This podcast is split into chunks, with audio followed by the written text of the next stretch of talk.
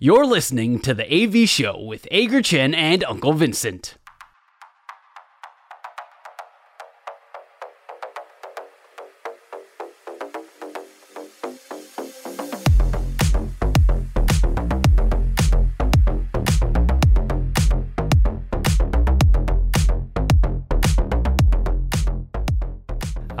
我们来欢迎中广的资深体育记者大主播陈凯加入我们的节目，和我们聊聊 NBA 总冠军战。欢迎陈凯大主播，欢迎凯哥。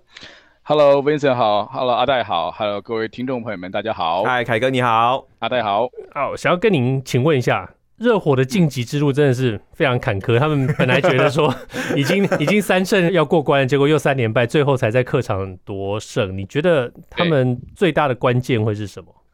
呃，如果你要说他们今年晋级之路坎坷，我其实不太认完全认同这样的说法哈。就是我们现在都看到的是他呃三连胜之后三连败，打的是这个系列战对塞尔提克的比赛。可是如果我们回想一下他们今年整个的季后赛之路啊，从一开始的呃要去打附加赛，而且附加赛里面大家也觉得不见得会打赢公牛，或者是不见得会打赢黄，就打赢其他球队。然后第一回合他们。突破了公路这个障碍，那个时候就是他们开始声势看涨的时候。包括在第二回合，哦，就是也就是东区的准决赛，在对上尼克，他们在这两个回合里面从来没有落后过，就是说他们顶多被追到平手，但他们一直都是保持平手或者是领先。这样的局面就是那样子看起来是顺利的，哦，就这两个回合其实是顺利的，而且是比大家想象的要顺利太多了。嗯、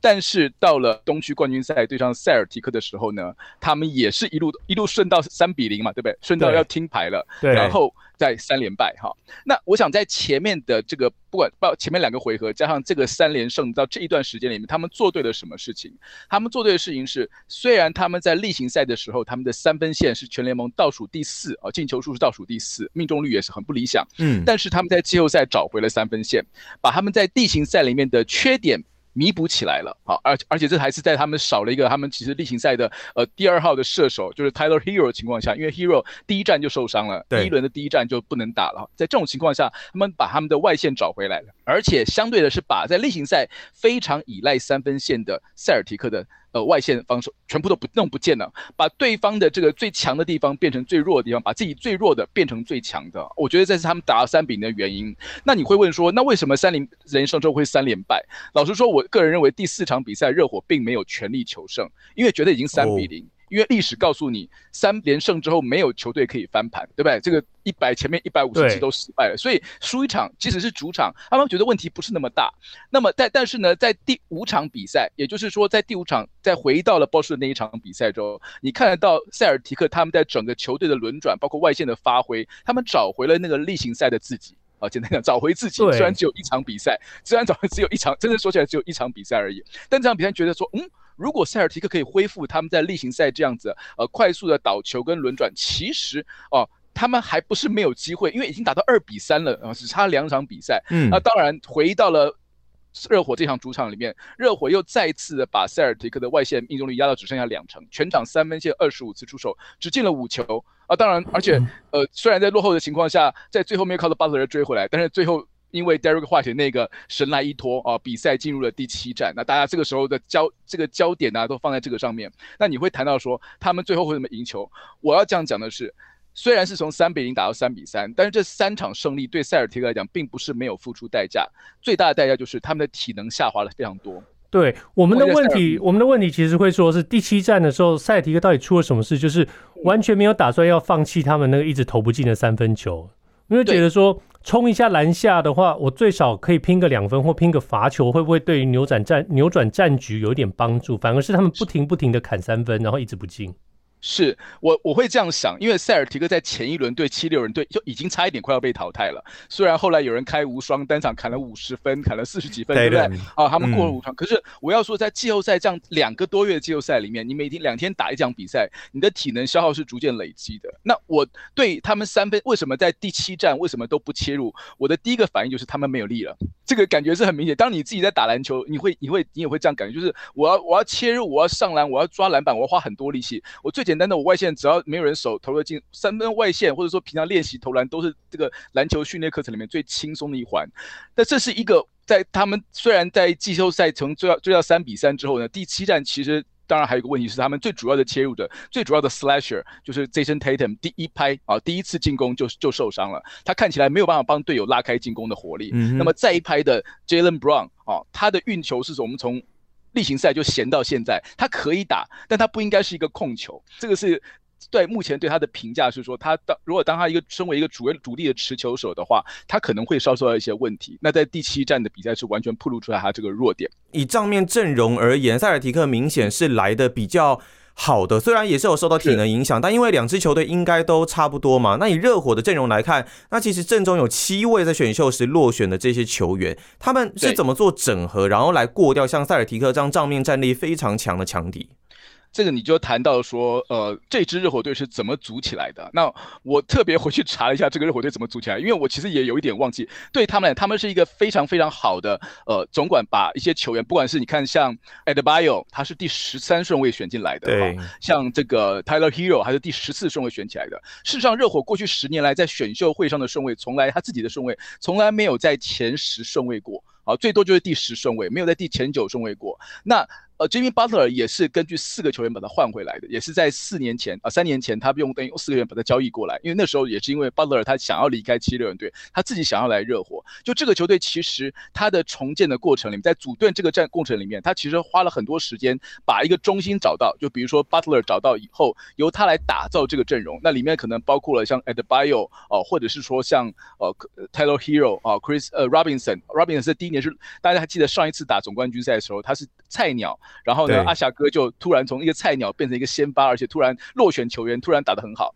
这个当三年前的 Chris 呃 Duncan Robinson 就是今年的 Caleb Martin，你可以这样讲。其实，在选秀会上不受到注目，但是符合热火团队需求球员。那你就会在问说，热火的需求是什么？热火现在今年打的所有的战术里面，包括 five out，包括 all switch 啊，就所所所有的都轮转，全面的换防。我不让对方打 pick and roll，我不管是中锋去守到外线也没有关系，后卫去守到对方中锋都没有关系，我就是全部都要 all switch。那这种这样下所需要的球员，就是简单讲，就是像 Robinson 或者 Martin 这样子，身高大概在六尺三寸到六尺六寸之间，然后呢，体能很强悍，能够投外线，能够切入哦，但是看起来好像什么都会一点，什么都不太行的球员。这种球员事实上热火运用非常的灵活，这个你要归功于呃 Sportsra 他个人的条件，他只有一个中，真正讲起来，他只有一个中锋，就是呃 Adebayo 只有只有一个中锋而已，嗯、其他球员基本上就是打四个人都差不多哈。你说矮一点的六尺二哦，就是呃 Lowry 也好啦，或者是像。前两天受伤的 Gabby Vincent 就只有这这样六十二位最最矮的，然后大概到六尺六寸左右。哈，那当然 Strus 也是。哈，就是这几个球员，你看他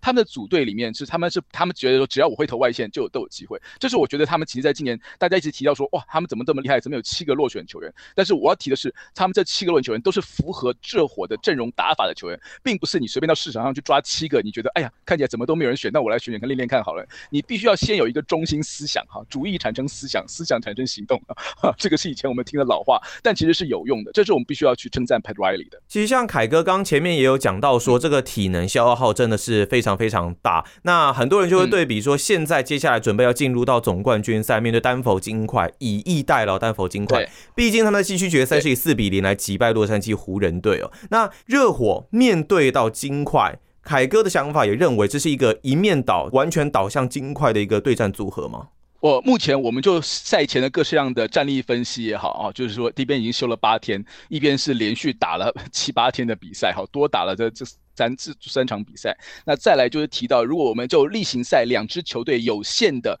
呃过去的对战记录来看的话，其实热火队在今年东区的整个系列赛系列战里面用的最多的所谓的 pack zone defense 啊，让这个。区域的防守里面呢，其实在整个联盟里面最会打这种区域防守的，就是金块。好，金块，而且金块今年在整个例行赛到季后赛一轮，这个第一轮到最后的。呃，西区的决赛，每一轮的得分的平均得分值、效率值都越来越高，嗯，越来越会得分。对，哦，这个是一个很可怕的一个趋势。他们不是说哦，例行赛打得很高分，然后然后到季后赛打防守战，不是。他们其实季后赛除了能打防守战，他他们得分效率反而是一轮比一轮来的高。哦，所以这点从这几个来讲的话，甚至于是包括提到说，虽然两个人的正面一对一的的样本数很小，可是呢，其实金块队的 Aaron Gordon 是在整个球季里面防守呃，这个。Jimmy Butler 啊，就是热火的 Jimmy Butler 里面哈，就是这个效率最好的一个球员之一啊，就是说这几个就是糟糕，他所有的热火队在前面几轮的武器，包括 Butler 他个人单打能力啊，包括在防有效率的、有纪律的防守啊，包括三分外线，可能面对金块队都要出现麻烦。所以你看到现在大部分的经济专家哦评估全部都是呃金块过关啊，不是最多就是估到。五七场，估到七场已经很宽了，大部分都是估六场或者是五场，五场就要。不过热火应该没有在怕的吧？因为他们在一直以来都这样被这样看啊。对，那说说打不过公路，说他们打不过 Celtics，结果他们都一路这样打下来，所以。你会提到说，这次这支热火之所以在今年季后赛会感动球迷的原因，是会你会看到他们，他们所有的条件都不如对手，他们的天分都不如对手，可是他们的斗志跟意志力哈，其实是拼拼过对手。这点其实我们就顺便讲一下塞尔提克，塞尔提克为什么他最后会淘汰？就有人提到说。呃，有人会说进攻会失常，但是防守不会失常。我想这句话大家可能都听过。可是你知道吗？进攻的呃状况其实是会影响防守的心态。哦，当你在进攻的时候，每个走怎么投怎么进，哇，你防守当然是哇，这个兴致勃勃，太好太好，我就守我都守得住，对不对？当你连续在那边的，但是你进攻不一定都会投进嘛，你可能自己会投不进，你可能错过了一个 miss 的一个呛呛死，你可能上篮会放呛，你可能队友可能把球传出界，你进攻会有各式各样的问题。那你如果在进攻端出现状况的时候，你在防守端你是不是可以很快的，就是把自己的心态调整好，面对下一波的对方的进攻。对，其实这件事情不是每个人都做得到。你可以看到这个系列战里面，塞尔提克常常就是哦，这边进攻三四次次不进之后呢，整个的脸上的大家表情会垮下来。那有没有人救？有人救啊！Al Horford 就常常出来当老大哥，叫大家这个心态要调整好。或者 Marcus Smart 有时候会好，会大家站出来当一些这个领导的角色。嗯，可是整体来讲，其实这一支塞尔提克的防守端是不稳定的。简单这样讲啊，他们其实呃有的时候守的还不错，有的时候当自己进攻端的时候表现不好，会拖垮他们在的防守。那这是一个我个人觉得其实就是球员心智的能力。哦，这个讲起来其实没有办法量化的数据，但是我简单讲就是，我想塞尔提克目前还不够成熟。哎，凯哥，可是可是像像你说刚刚出来跳出来老大哥都是 Al Horford 然后都是 Marcus Smart，怎么没有看到他们最主轴的双 J 啊？很多人都说这一次东区冠军赛之后，双 J 的这个组合是有一些危险的。凯哥怎么看？对啊，所以他们两个不够成熟啊。我没有提到他们两个吧？对不对？该拆吗？该拆吗？好，你问问该不该拆？以现在来讲，我会叫大家冷静一点啊，冷静一点。你先，因为我其实有一点，你有每次在看到这种新闻的时候，我看到现在大家球迷讨论的时候，他第一时间就必须。其实之前的湖人也是一样，对不对？今年的湖人，大家说哦，一有问题，湖人说啊，那我们要卖谁？我们要怎样怎样怎样怎样？我们这个球迷都会马上马上找出很多各式各样的方包裹啊、包装的方案啊、包裹交易的方案啊，要换掉谁？要换掉谁？对，可是不要忘记，塞尔提克今年其实在输给热火之前。基本上他们今年也是关关难过关关过，嗯，他们在他们的总教练在季前突然离职，我们现在不管他怎么走的，总之而言，你的总教练突然换掉，换一个助理教练在季前训练营的时候他突然上来，上来之后呢，其实就开始打东区，今年东区又特别的激烈，然后你还是可以拿到五十七胜。啊，我想这个球队其实在例行赛证明了一些事情，就是他们其实应该是有一个不错的球队的团队的基础啊，有足够的天分，但是最后端退，对他们确实没有打打败热火。可是每一个人都会问你说，那你现在要不要拆？要不要拆？现在其实就 Jason Tatum 来讲，因为他才刚刚刚才续约过，他基本上不太可能动。那大家能动就是即将要谈续约的 Jaylen Brown。对。可是你现在在这两天，大家在呃媒体在讨论或市场上来讲看，你也看不太太太到说。其实你现在把 Jaylen Brown 送出去，你能够换回什么东西回来啊？有人说啊，你可以去跟黄蜂谈 LaMelo Ball 啦，可是 LaMelo Ball 那个膝盖、那个脚踝，你敢你你敢赌吗？我我实在是不敢讲。不过就算 续约的话，续约的话，这两双 J 加起来可能要花五亿吧，六快快快六亿，这两个加起来快六亿美金。对，那这个钱的部分，我觉得。没有办法去特别，因为其实我在在从大顶薪时代之后，我已经被对钱我已经有点无感了。其实怎么可能？对，怎么会几亿元就砸在一个人身上？你真的不敢想象 哦。如果我们看 NBA 看久一点的话，但现在觉得好像 Well。OK，你们反正你们有钱嘛，反正现在大家都这么有钱呐、啊，对不对？大家都这么高价，那那我也都我我慢慢对数字有点无感哈。但是我要提的是，现在其实你市场上所看到的，有人说啊，你可以去跟呃这个黄蜂谈呐，或者是跟拓荒者谈呐，拓荒者是第三顺位嘛，对不对？哦，跟这些球队来谈，或者怎么？哎，他们搞不好愿意把第三顺位加上一个什么 Simon 啊，Anthony Simon 换过来换换给波士顿什么之类的。我就看到这些讨论，但是我建议大我建议大家先冷静一下啊，真的先冷静一下，因为其实这个球季。不是那么的失败，他们可能不够成熟，可是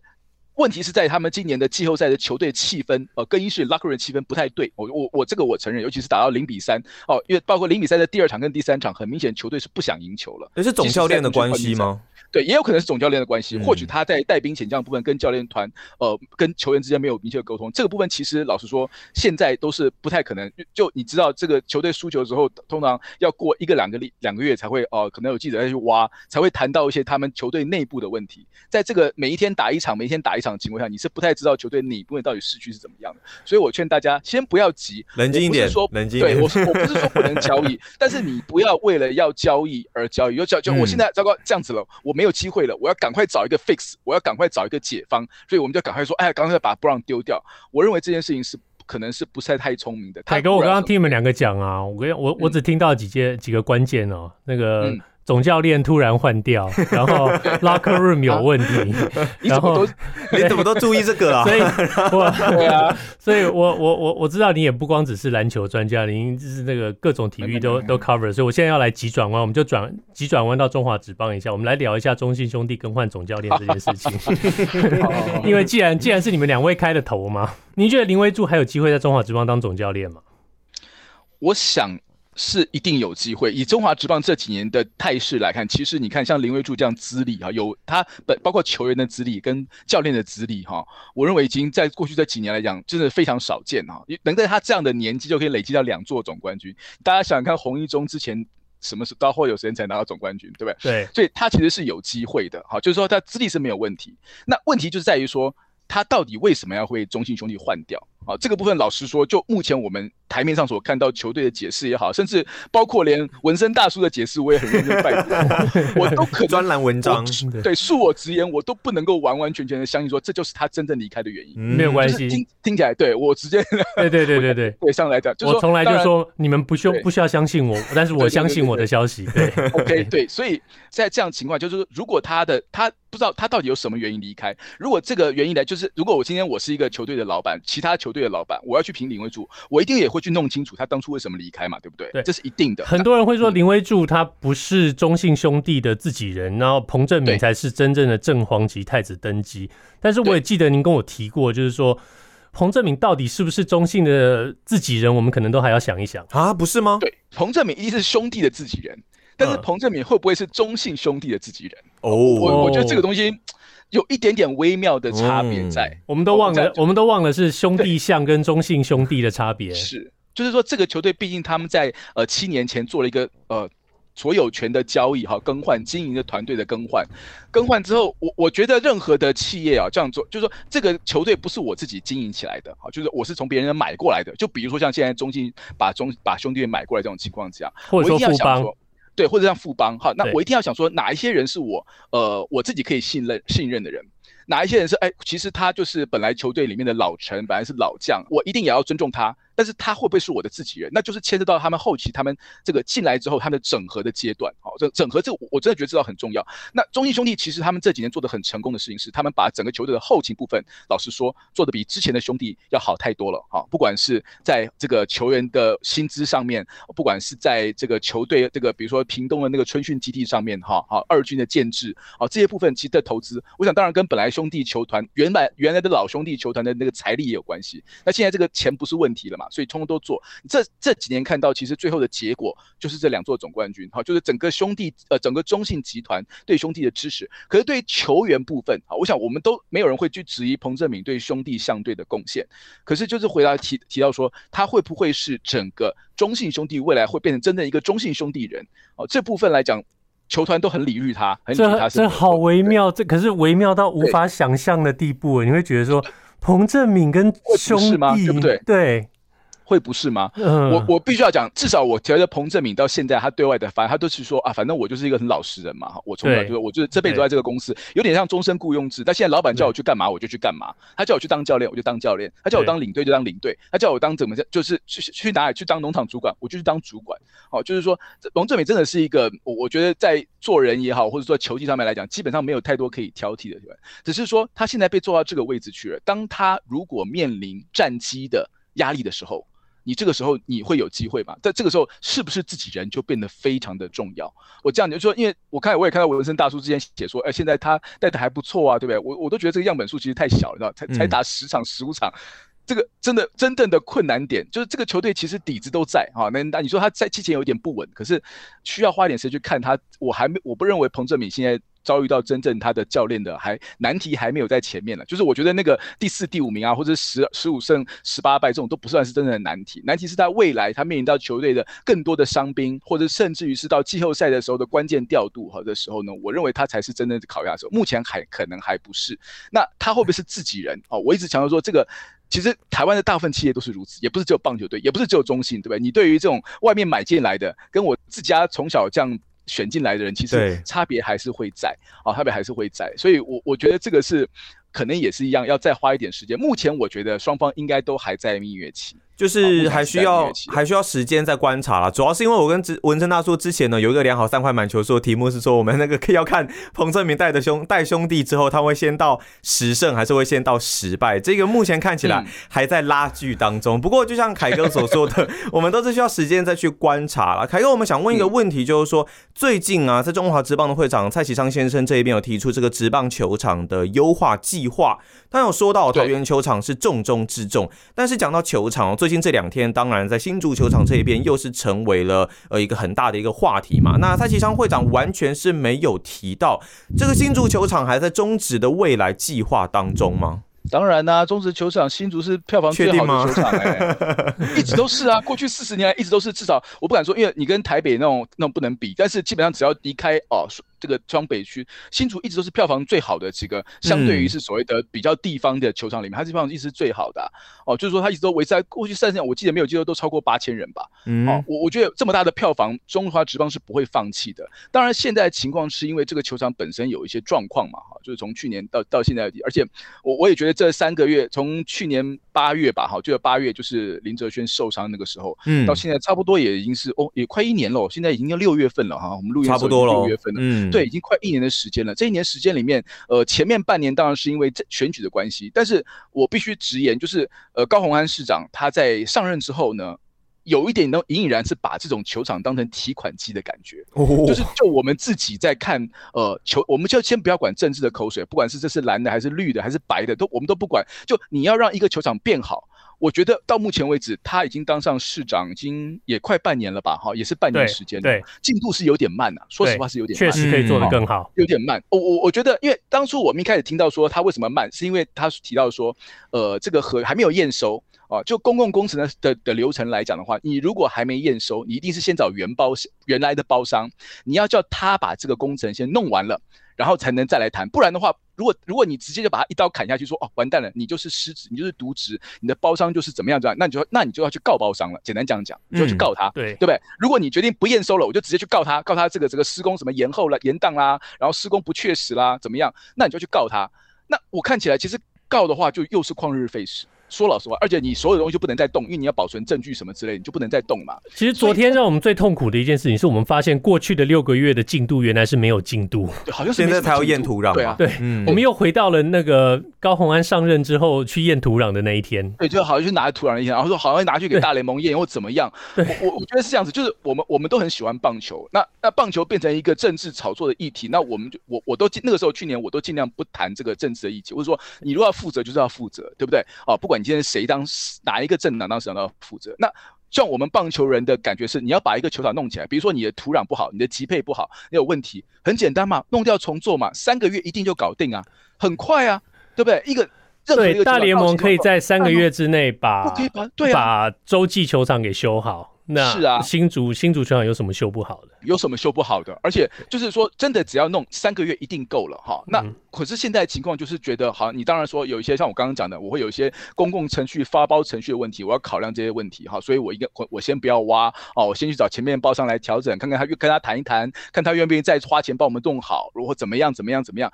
我都相信，我都也可以接受。可是半年毕竟是，呃，我觉得这应该都谈好，应该都谈好了啦。对，不然就是当然我们在今天在节目里头可能也谈到一个问题，就是说 Brightview 这家公司并不便宜，嗯，所以很可能新竹当初把这些花了很多的经费在这个球场上，他们政府能不能够再找出钱来，真的去雇佣这家公司？我想那那可能也是过去几个月在在努力的地方。对啊，对啊，对啊，因为我们本来只说球员不要受伤就好，我们本来还没提到排水，对，对不对？我们说其实排水不好，嗯、我们其实大家大部分球员都习惯了，老实讲，你看到对，本来只是想说你们把土土弄好一点，草弄好，草弄就好了嘛。对，软一点让球员扑上去没事就好了。对。对，本来只是这样子，那后，后来高虹安说不行，哈，怎么说？那我们当然也很乐意，因为排水当然最好也是要好哦。你这比赛下雨啊，就比较不会影响比赛进行。可是如果这样一弄，越弄越久，老实说，就像他说，一定要找到大联盟。就就像我看我看到文文森大叔讲，我有点传承，就是说，其实新竹干嘛要什么事情都要找大联盟？就是大联盟当然是很好，可大联盟的标准，我们这个。老实说，问问的卡称加 A keyboard，就是对，我懂。我们真的有没有到 level 要到大联盟那个那个水准？其实其实也不必要，然后我们可能钱也不够。那你现在国内其实也有很多团队会，也是会真的要找，也是会有了。对。那呃，你要你先把球场里面，不管是你说挖土了也好啦，重新做级配什么，我们自己都做过。以国内的团队绝对有能力去试做这些事情，是不是一定要去找洋河上来取经，然后这个拿一包？我觉得这个国宴啊什么，这个我觉得这样又回到政治上，就是说你当初雷声大。然后到最后你草草收场的话，可能他他大概又觉得承可能会觉得承评估评估起来承受不了这个政治上的这个这个压力吧，这个压力，就说这个反差吧。大家都会强调之前这个柯文哲跟大巨蛋的概念嘛，对不对？对就是一进来就说哦，这个一定有弊案，然后我没有弊案，我也要找到弊案，这样子弄弄了弄到他上台到下台，大巨蛋还是没有弄。那我们来讲一下真的大联盟好了，我们的中华职棒的啦啦队。进攻到大联盟，你觉得？哦、台湾日，对，你觉得还还跟大谷翔平握手合照，你你怎么看这个？我们该说是另类的台湾之光吗？对，这正是台湾之光，巅峰景。看我们球员想要跟大谷打球都没机会了，结果我们啦啦队先跑去跟大谷合照。没有啦，我我觉得整个这个活动哈，其实我我知道这个什么活动，这个天加州天使队活动。据我的了解是，好像也不是球团官方的活动。就这几年来，越来越多这种所谓的大联盟台湾日哈，台湾 Day 哈，这样你看大都会做了好几年了哈，这样，然后道奇也做过，啊，现在天使也要做。这个方面，我相信文森大叔应该是比我熟悉的。对，这个是开始通常都是侨界的团体说，我们大其实最早是大家一起买票去看比赛，这样，然后就后来。慢慢就是球团就说哦，那你们可以加点这个活动，你们可以加点那个活动，嗯、然后只要加点钱就好。那最后如果这个反应连这几年都很好的话，就会球团会接手过去说，嗯，那我们来我们来主办，让你们一起来吧。大概的原则是这样，嗯、所以大都会会办的那么漂亮，主要原主要原因的第一当然是 Wayne 王伟成在那边弄得非常好。那另外一个就是说，呃，票房确实对他们有很大很大的注意的时候，球球团就会很愿意办这样的活动。对啊，何乐而不为？反正我有八十一场主场比赛，对，对我一年就安排安排这个主题日哦。大联盟也会玩主题日，而且可能玩的比我们还要 高招很多。他们而且其实能够动用的资源更多。天使现在在行销这方面的那个那个主管那个副总裁，其实当年他是和我一起在道奇队办过台湾日的，所以我想他、嗯、他现在是在复制当时的经验。但是驾轻就熟。对，我要特别请教您，就是说后来在这个呃采访的这个过程当中，有台湾的记者因为触犯了。天使队的采访规则是被当场拔掉采访证的。那在您丰富的采访经验里头，你有碰过这样的事情吗？或者说，您想跟我们分享一下法问上有什么特别的规则？拔掉采访证这件事情嘛？哈，对，有碰过吗？我透露一个小小的消息哈，就我本我本人其实是呃，大概是二零二二零零三年进中广的哈，开始当体育记者。然后那个时候我当然是一个 NBA 球迷嘛，我是一个球迷，我我完全承认这样子哈。当然也是因为这样才可以作为这个业界。但是我进了中广之后，我就很开心，我我就拿着中广的名义啊，去申请二零零三年 NBA 明星赛在亚特兰大，嗯，好，就的的采访证件。啊，那以中广的名义，我也申请也也就过了。所以，但是老实说，中广并没有特别派我去，是我自己想要去圆梦啊。简单这样讲，嗯，你可以真的去到现场去看一场 NBA 明星赛。那一场比赛是 Michael Jordan 的最后一年，最后一年明星赛。哇！所以我在现场看到他最后那个跳投哈。然后呢，后来，然后我顺便，因为我自己是犹犹他爵士队的球迷啊，我就想要去排了两。我后在明星赛之后，我又排了两场去看犹他爵士的比赛。犹他爵士在明星赛正好有两场，正好两场都是对上休斯顿火箭。休斯顿火箭那个时候后的王牌巨星是他们在二零零二年的状元球员。来自中国大陆的姚明，姚明，对，好，所以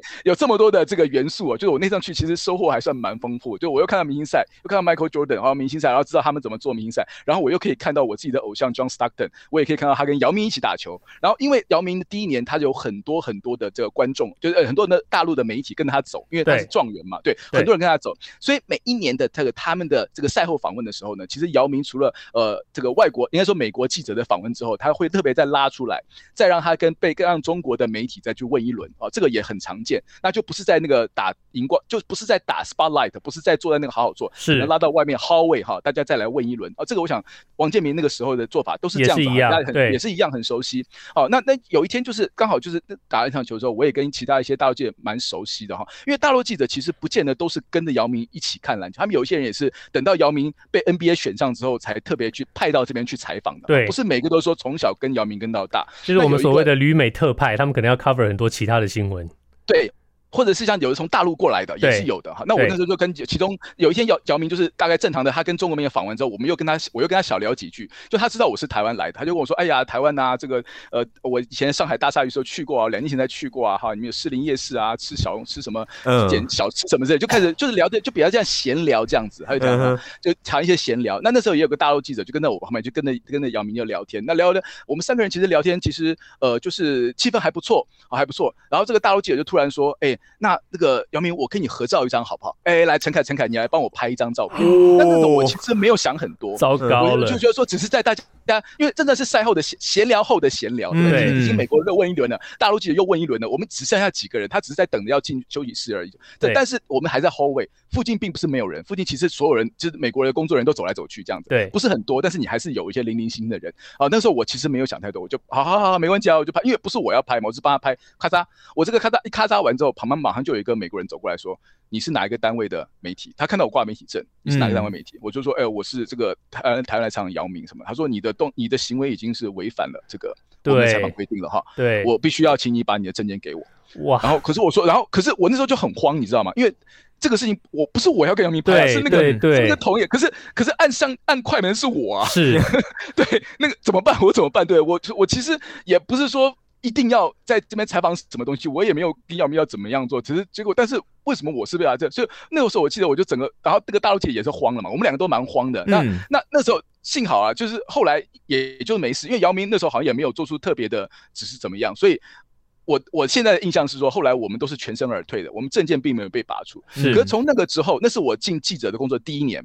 我第一次去美国。对，从那之后，我再也不主动跟我的采访对象拍照。是，不管是有碰到任，我这二十年来，我碰过非常多的有名的巨星，我都没有一次就是跟大家说我要拍照，甚至有人说。哎、欸，我去拍照，像以前我碰到在国内采访的时候，有一些中华职棒啊，有可能台湾会有一些实习生暑假嘛，啊，他可能要看看琼斯杯啦，或者是看什么中华职棒，他说，哎，我们那个呃，这个老师，我可不可以去跟他拍照？我都跟他说最好不要。嗯，对，你真的要去拍的话，你就自己去找他，我绝对不会去帮你去找他。这个出过蛮多事情，你也不要，你也不要拿我是中广实习生的名义去找他，你自己去找他，如果愿意给你拍，那就是你的事情。但是我绝对不会再去拍这个照片。对，美国他们这个很深刻专业分级守得非常非常严。其实他们记者证背后一整排的这些小字里头就写得非常清楚，不能拍照，不能签名，不能要纪念品，随时可能被拔证，这写得非常清楚。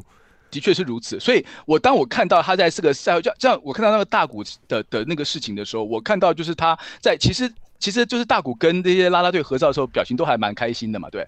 气氛都还蛮轻松的，对不对？其实气氛轻松，你才要注意，因为你就马上，你肯定会做出一些超越你本来允许的范围的事情。就像他说：“哎，你可不可以，可不可以再跟我们台湾球迷说几句话？”那我看到那个影片的时候，我觉得啊，我第一场就啊，完了，他要被拔证了。对，是他本来是做成新闻嘛，这样子，他很有可能会被拔证，因为这个绝对不是在他赛前访问时间之间排好的桥段。如果是排好的桥段，就不会用这种堵堵麦的方式去。呃，去访问他。其实我们的掌，我们我们掌握到的是，他其实根本就不应该在那位记者根本就不应该在那里，他是自己走自己钻进去那个地方，那个地方本来是不开放给记者的，哦、就是有拍照，但是不是给媒体拍的，是他们自己要拍照。对，那个那个是球，那个是表演。嗯、通常，呃，来球场表演的这个，呃，不管是艺人也好，还是团体也好，嗯、都会得到跟明星合照的这个，跟球员合照这个机会。哦、是，这是给他们自己做纪念的，完全不是给他们来发新闻用的。所以那个地方照理说是不应该有媒体的。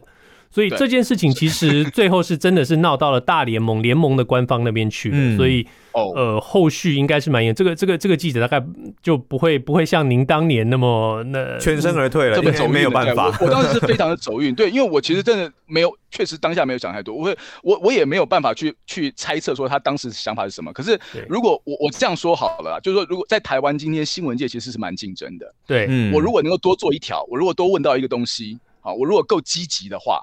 我如果问到了，今天你想想看，如果他问到了，如果大谷刚好也就说 OK，然后我就跟大家讲，其实其实这个问题本身一点意义都没有，对不对？他只是说，请你跟台湾的球迷说些什么，他其实没有要问大谷什么有意义的问题，只是要打个招呼 say hello 而已。对，这个在台湾是非常常见的。如果你是找你跑娱乐线的话，跑什么，他们都非常乐意做这件事情。可是你今天你去采访的是大联盟，而且你采访是大谷祥平。其实我我认为每个记者自己心里都会知道说，这些机会啊不是从天上掉下来，而且这些人的他们的采访的规定，全世界有多少人要采采访大谷翔平？嗯，那你是透过什么样的条件达到今天这个位置？好，到今天这个位置，他他是不是因为为了要把握这个可能是一辈子难得的机会，所以我要上去赌这个麦？对，不过公关公关是非常谨慎的，因为特别是比赛前，很多选手其实非常非常不喜欢被这样子打扰，但是对。公关他们的角色是，他们不会让选手当坏人，所以不管发生，不管选手大，就算大谷当下很客气的说了什么对台湾好的话，他很可能今天如果是任何一个选手，可能回头比赛结束或者是记者离开之后，他可能是立刻就是痛骂公关，把那个公关给大骂一顿，说你为什么会让这样的事情发生？所以为什么天使队会把这件事情看得这么严重？不过，嗯，反正这件事情对这位记者来说，也就是过去，他以后大概也不会有这个机会了。确定吗？如果他，也许是这对他来讲，这是一辈子唯一一次最接近大谷的机会啊！对，就把握住了这个机会，他成败都只有这一次机会。他对不行也是也是这一次了，这样子。对，不好意思，凯哥，就您最近的这个专栏哦，我想快速的再再跟耽误您一点时间，跟您请教，就是您提到就是呃，在杜拜成立了这个联合棒球联盟，而且在招兵买马，今年十一月就要打招募球员的这个测试赛。那呃，您特别有去向中华棒协求证过，也被告知说，这个跟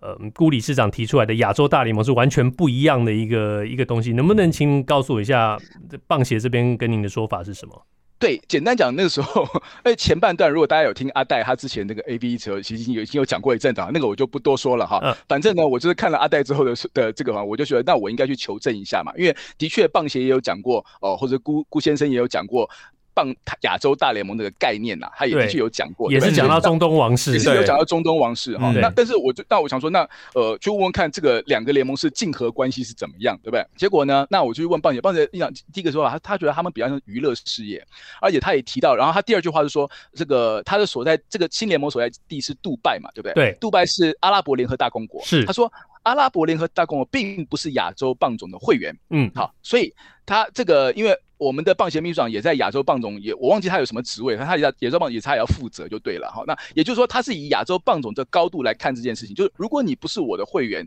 那我跟你就没有正式的官方管道，嗯，那你去做的所有的事情，基本上就跟我没有直接的关系。对他的那个时候，我的感觉，他跟我这样讲，我的感觉是这样子，啊，就是说他，所以他说他是一个娱乐事业。我后来想说，其实棒职业运动本来就整个职业运动都是哪个不是职业事业？对对，对。但他的意思，他的意思可能是说不够正统。啊，我们正统的这个棒球推广应该由从亚洲棒总这个方向来推动啊，所以而且他也说，他也又补充，其实我们对于这个中东这边的推动呢，我们已经是非常认真在做了。因为像前几年要有伊拉克进来当会员，有巴基斯坦当会员，然后最近这四年来讲，沙乌地阿拉伯也要当会员，也是二零一九年才入会当会员的，也才三四年的时间，而且阿拉沙乌地阿拉伯非常认真在推广运动嘛，他们已经拿到了二零三四年。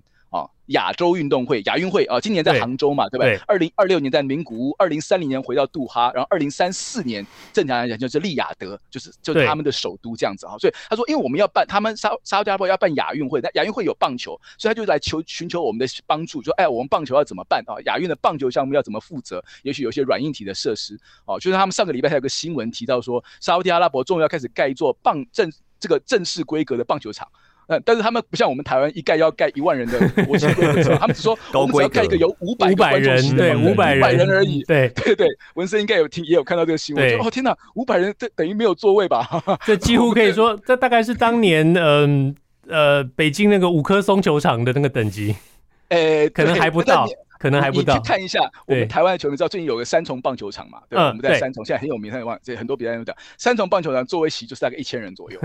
就几乎没有，就完全外完全没有外野，然后内野就一点点这样，大概就是坐个大概一千人，好，那那个还比那个还要再少，好，所以说他就觉提到说，我们如果棒协或者是亚洲棒总要去推广棒球的话，我们就会从这个沙乌地阿拉伯，然后我们要办一个今年七月要办一个西亚高峰会，所以他的意思他并没有要去跟这个。这个新的 United League 啊，做出什么联？他说他我都有听到一些说法了哈，他们他们在找人呐、啊，在网络上找人找教练呐、啊，找大家去测试啊。他说我们都有听说，可是他也没有听说谁真的要去的。就台湾到底有没有谁真的要去？嗯，好像到目前为止没有真的，也球员之间也有一些哦，有一些讨论，可是没有人谁真的决定要去。那我们就只好静观其变，看看到底、嗯、到底谁是真货，谁是假货，最好是两个都是真货。对，但是重点是在很，我觉得很有趣的事情是，他这个联盟进来之后，他一直都在发一些新的消息。譬如说昨天啊，他又发一个消息说，我们跟这个 United League 已经跟巴基斯坦的棒球协会哦，已经达成了这个对协和意向书哦。有趣的地方在于说，如果好，如果大家就是各走各的桥，各走各的路就算了。可是呢，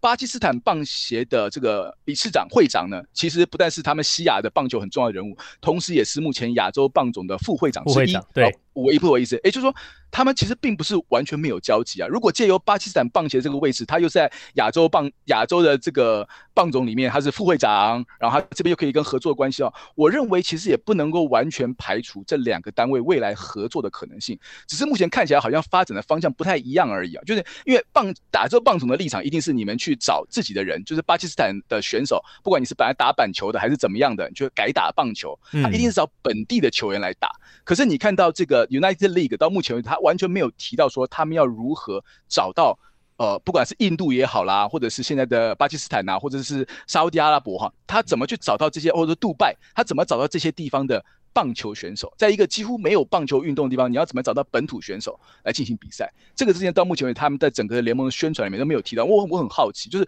难难道你真的可以全从全世界找选手来，然后就在印度打？非常非常对，非常非常期待看到他们这个测试赛到底这个这些成员会是什么？对，会是怎么样？然后真的找谁来啊？还是要找一些美国的阿拉伯裔啦，或者在美国的印度裔的，他们打过棒球人来打，或者是采用这种洋将的方式，或者或者说谁规谁规定一定要有？印度裔、阿拉伯裔，对，一定要有本土，有中东裔，对，那那就更厉害啦。就是今天如果我们谈的是像英超或像 LIV 那种高球联盟那样最顶尖的，我当然可以完全不 care 说有没有本土选手。可是你今天这个联盟毕竟是在中亚，而你还要争取中亚的地方球迷，然后你还跟旁边还有板球来做竞争，我我其实是有点好奇他们要怎么样去做这方面的行销了。确实是蛮有，确实是。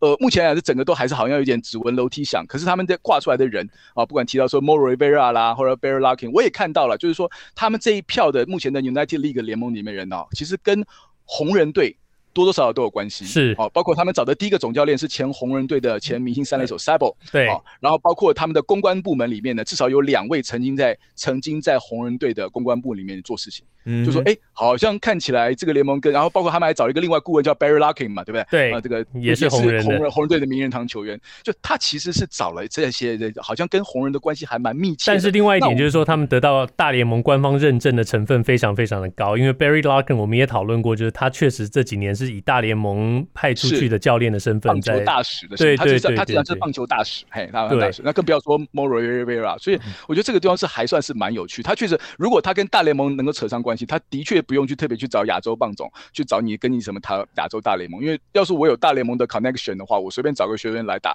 我还怕打不过你。改个名字叫做大联盟在亚洲好了。对啊，对啊，我觉得站在这个等于说我们的的立场，我们说我们台湾的球员立场，我们当然希望说，其实棒球可以跟足球一样，就全世界都可以去踢球。对啊，我们台湾球员也去日本踢球，去泰国踢球，去中国大陆踢球。可是我们现在在台湾的棒球选手基本上没有什么旅外的机会了，就是去美国嘛。日本、韩国、澳洲，顶多就这样子，而且机会除了美国之外，机会都很少。对，那我觉得如果未来有一天棒球可以多一些呃市场，可以多一些去，其实对台湾的棒球发展只会有好处，没有坏处啊。太感谢我们陈凯主播跟我们分享了这么多，完全。完全不愧大主播这个名号，让我们让我们 AV 秀的听众朋友真正感受到什么叫做大主播